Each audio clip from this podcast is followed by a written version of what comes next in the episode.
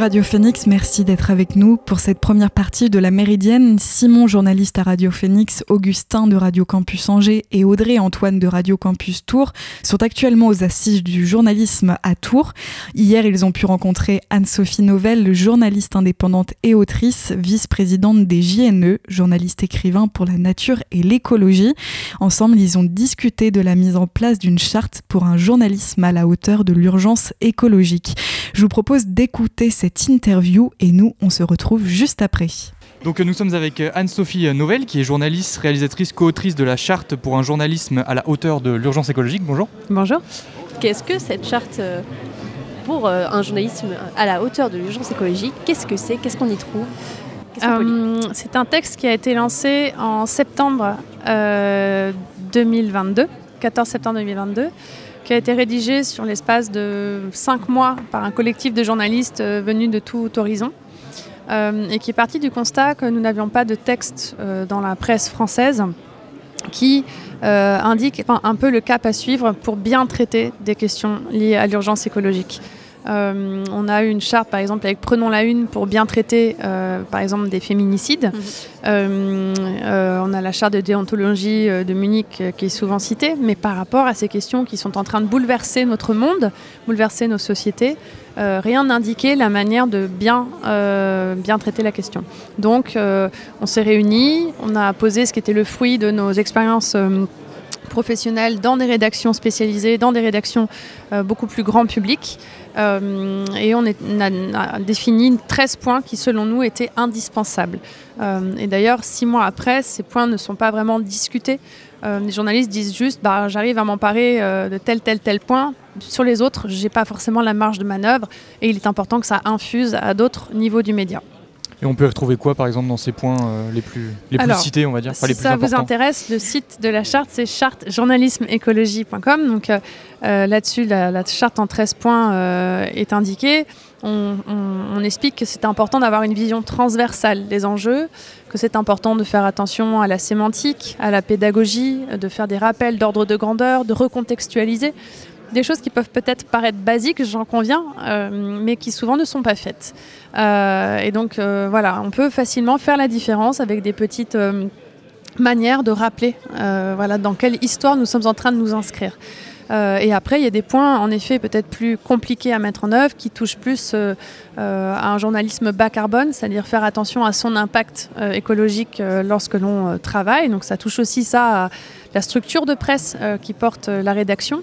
Euh, des, choses qui touchent plus les annonceurs pour des rédactions qui ne seraient pas, comme on dit, indépendantes, totalement. Euh, c'est pas une question d'indépendance éditoriale, mais du modèle économique.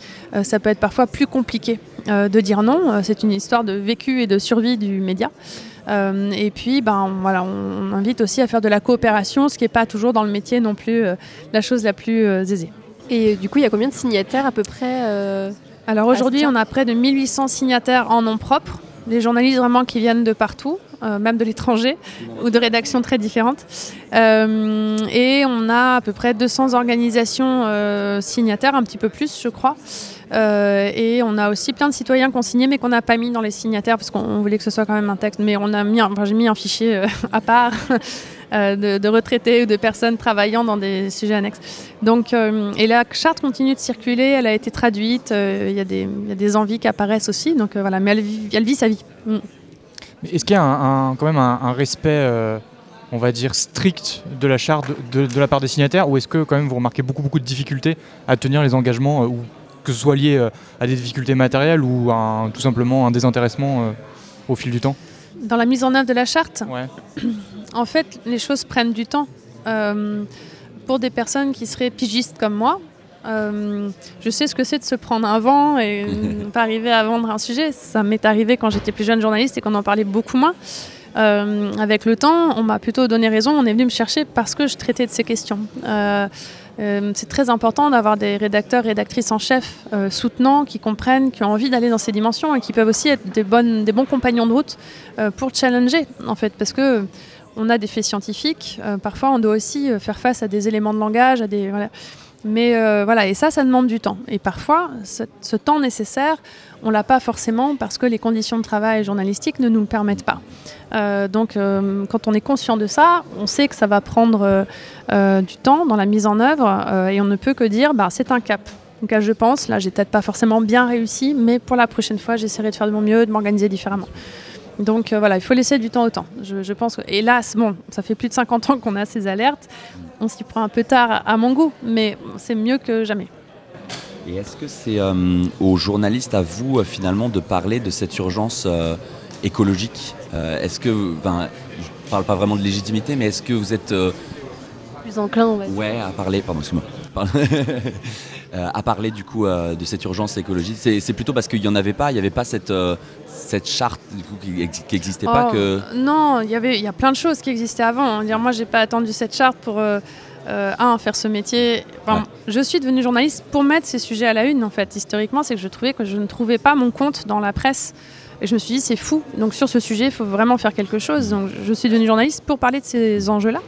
Et uniquement de ça, c'est ce qui me passionnait. C'est pour ça qu'après, j'ai été faire des enquêtes et un film sur euh, les médias et leur traitement. Euh, mais des journalistes qui parlent de ces sujets, il y en a depuis plus de 50 ans. Sauf qu'ils ont souvent été mis euh, dans la case militant ou euh, leurs récits n'ont pas été forcément mis au- autant en avant que euh, les récits de reporters de guerre ou de, de politique ou autre. Donc il- ce journalisme-là existait, il a progressé et la charte pour moi est juste arrivée dans l'air du temps. À un Ok. moment, il y avait un tournant. Et le tournant, on peut le dater de 2015-2016. Ok. Euh, la COP 21 à Paris, les Mhm. premiers étés caniculaires, euh, la campagne de On est prêt avec 2 millions de signatures, Ouais. Euh, la, la démission euh, du ministre de l'écologie euh, sur les ondes en direct, euh, Greta Thunberg, enfin tout ça a créé un momentum. Et donc Ouais. dans des rédactions, quand même, une prise de conscience, des gens qui se posent des questions. Les journalistes, quand même, ils sont pas tous à ne pas se poser de questions.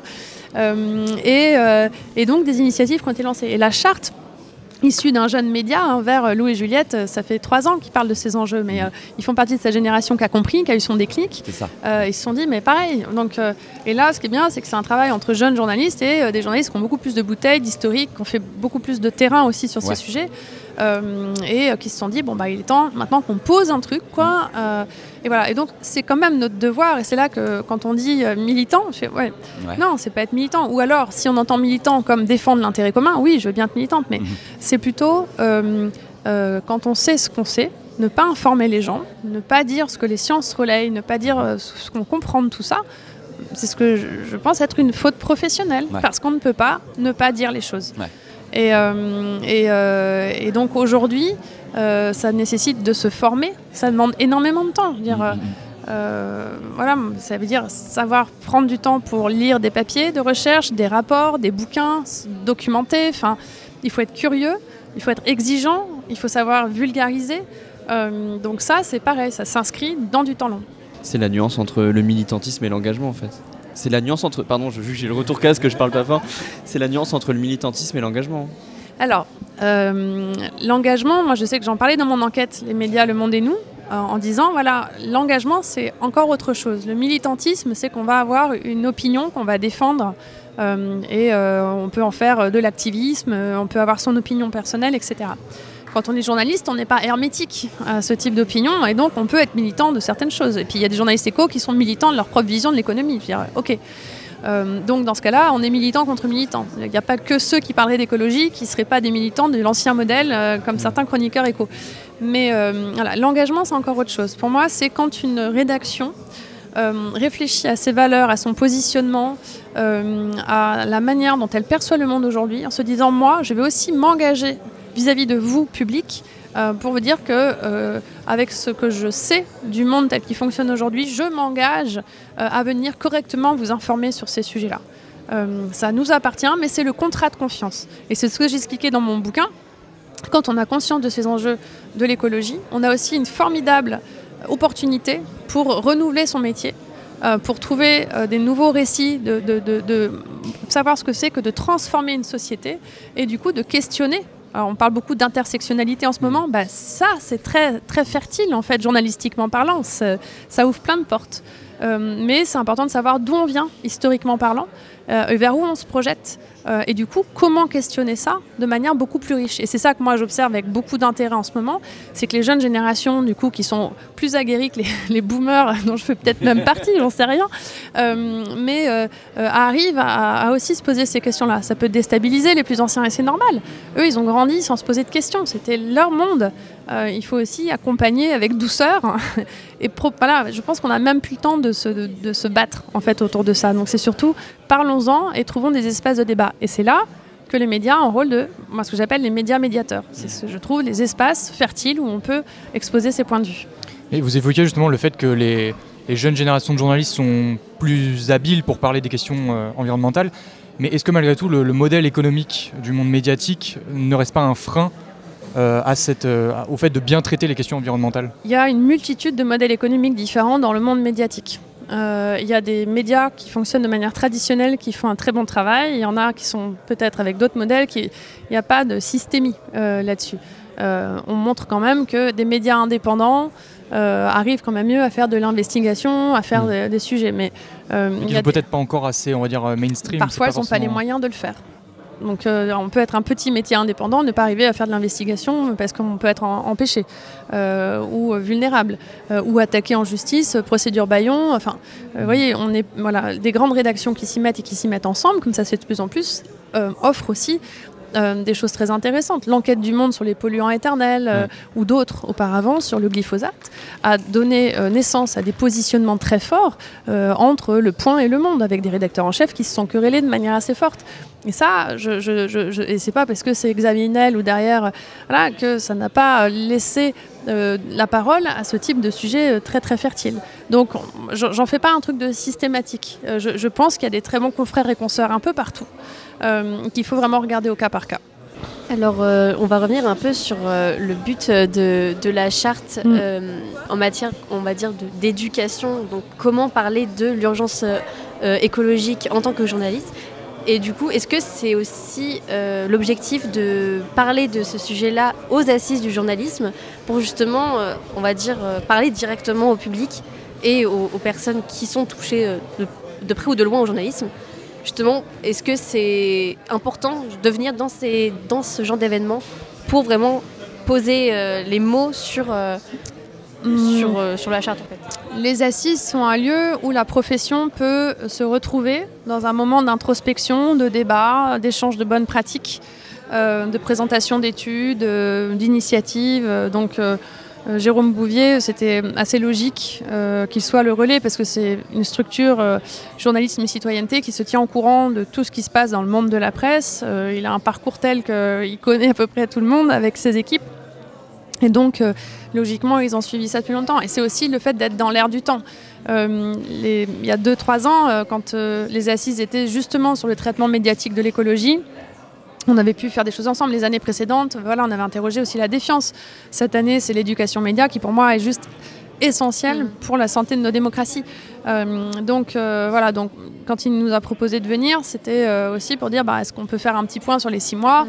Et je sais qu'il va sans doute suivre là aussi avec l'ensemble des équipes. voilà. Je, fais partie, pour information, je le précise, du conseil d'administration des assises aussi. Donc je, je, suis ça depuis longtemps et j'y suis rentrée il y a deux ans.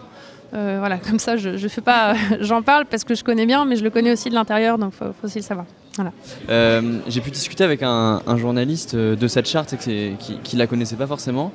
Et euh, lui, ce qu'il m'a dit dès le début, parce que moi, je, pensais aussi à l'investigation locale et au rôle de, du PQR, de la presse quotidienne régionale, qui est pour moi vraiment hyper important parce que ça permet de mm. recentrer le changement climatique à une échelle locale, en fait, ce qui touche concrètement les gens.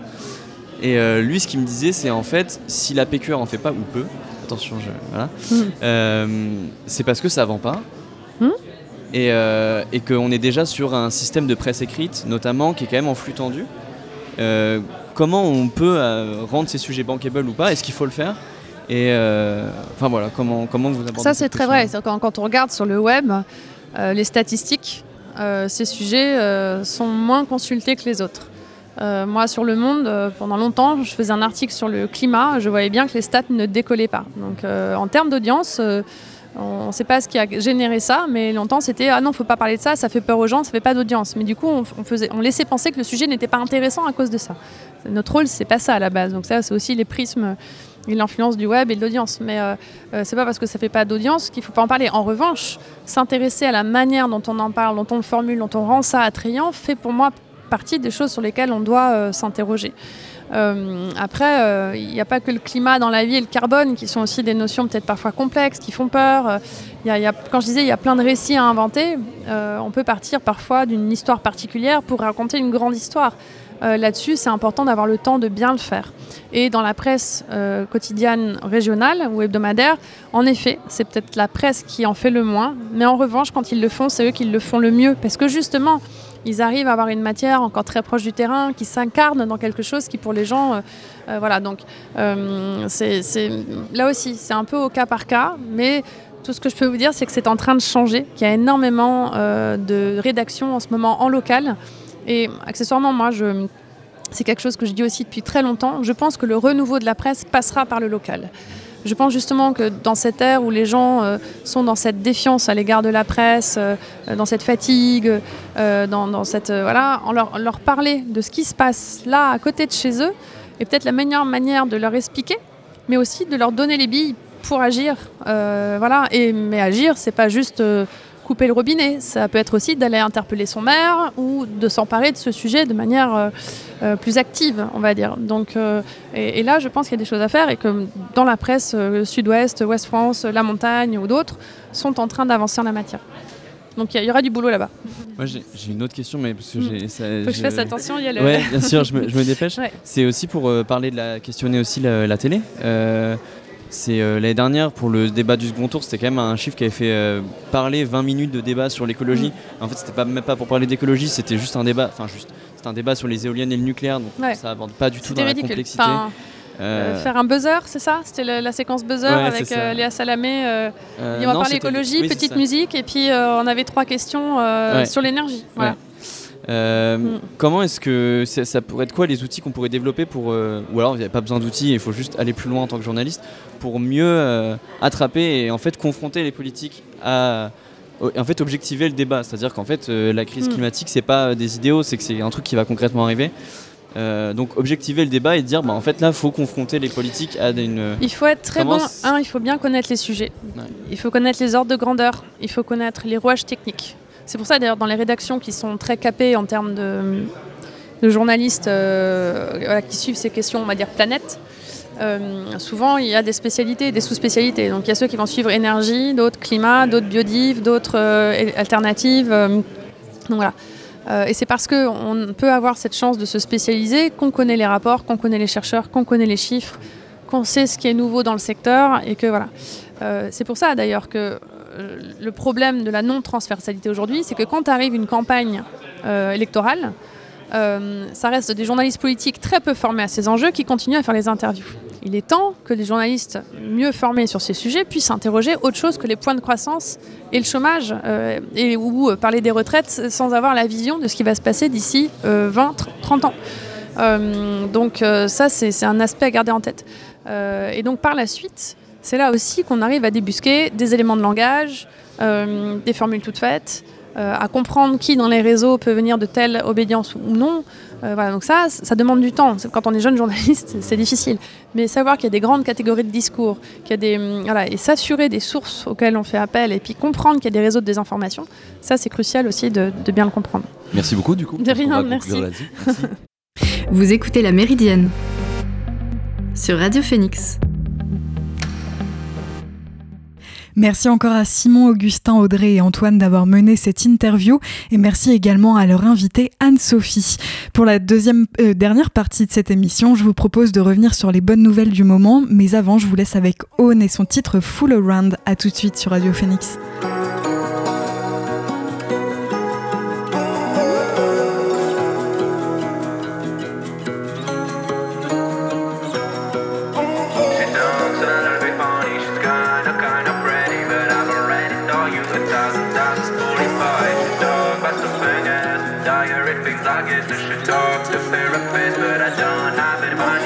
Talks her to be funny She's kinda, kinda pretty But I've already told you a thousand times on Spotify I should talk about something else Diary things I guess you should talk to therapists But I don't have any money for that Who the hell am I? The funny talk guy I piece of shit. Yes, I overreact. I didn't mean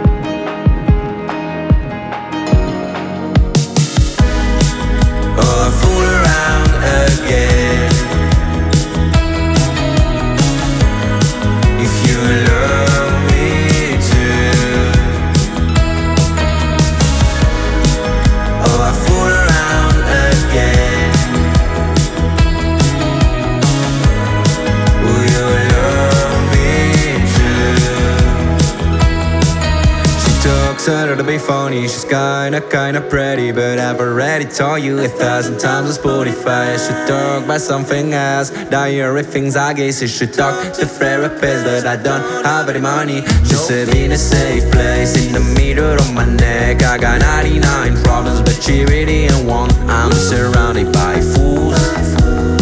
So I don't want you to go oh, oh.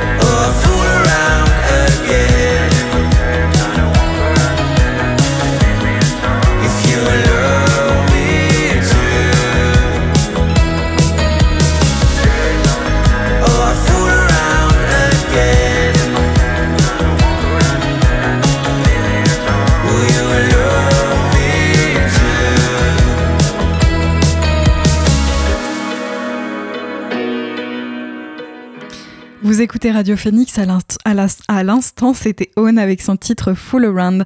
On passe à l'actu positive des derniers jours. Il s'appelle Alex Roca Campillo, son nom ne vous dit peut-être rien mais vous avez sans doute vu les images de son exploit la semaine dernière. Il a 31 ans, il est originaire de Barcelone et il a terminé chez lui un marathon en plus de 5 heures. Jusque-là, même si la performance n'est jamais anodine, rien de franchement extraordinaire, sauf si on sait qu'Alex Roca Campillo est lourdement handicapé. Il est la première personne euh, handicapée à plus de 75% à aller au bout de la distance mythique des 42,195 km. Atteint d'une paralysie cérébrale depuis qu'il a 6 mois, il a suivi un programme particulier élaboré par un psychologue et un nutritionniste. Avant le marathon de Barcelone, Alex Roca Campillo avait déjà terminé 5 triathlons et 4 semi-marathons. Il partage son quotidien d'athlète sur différents réseaux sociaux. Vous pouvez le retrouver par exemple sur Instagram ou TikTok. Santé maintenant, les patients atteints de, la, de leucémie en phase terminale ont désormais un espoir de guérison grâce à une nouvelle pilule expérimentale appelée Revumenib. Lors d'un essai clinique aux États-Unis, ce médicament a complètement éliminé le cancer chez un tiers des malades. Même si tous les patients n'ont pas connu une rémission complète, les scientifiques gardent tout de même espoir car les résultats indiquent que la pilule pourrait ouvrir la voie à un traitement de la leucémie à l'avenir. La leucémie myéloïde aiguë est un type de cancer qui attaque la moelle osseuse où sont produites les cellules sanguines et qui provoque la production de cellules défectueuses. Le revumenib est une nouvelle thérapie qui inhibe une protéine spécifique appelée ménine. Le médicament agit en reprogrammant les cellules leucémiques en cellules normales. Les résultats préliminaires ont montré que 53% des patients ont répondu au revumenib et que 30% ont connu une rémission complète sans cancer détectable le sang. En s'appuyant sur cet essai, la Food and Drug Administration euh, américaine qui contrôle euh, la mise sur le marché des médicaments a qualifié le traitement de thérapie révolutionnaire afin d'accélérer son développement et son examen réglementaire. Et pour euh, cette dernière actu, on reste aux États-Unis. Après 34 ans de prison, Sidney Holmes vient d'être déclaré non coupable et libéré. Il avait été condamné à une peine de 400 ans de prison. Le 19 juin 1988, alors âgé de 22 ans, il est accusé d'avoir servi de chauffeur lors d'un braquage. Incarcéré, il n'a jamais cessé de clamer son innocence. Même les proches des victimes ont émis des doutes sur sa culpabilité. Plus précisément, les procureurs en charge du dossier remettent en cause les pratiques d'identification utilisées à l'époque. Le principal témoin oculaire des faits n'avait pas été en mesure de reconnaître Sidney Holmes parmi six clichés Finalement, sa photographie avait tout de même été désignée. C'est sur la base de ce seul témoignage que le suspect avait été condamné. La Méridienne, c'est terminé pour aujourd'hui. Merci d'avoir suivi cette émission. On se retrouve lundi à la même heure. D'ici là, vous retrouverez Maxime pour l'actualité culturelle à 18h dans la belle antenne. Bon après-midi sur l'antenne de Radio Phoenix et à lundi.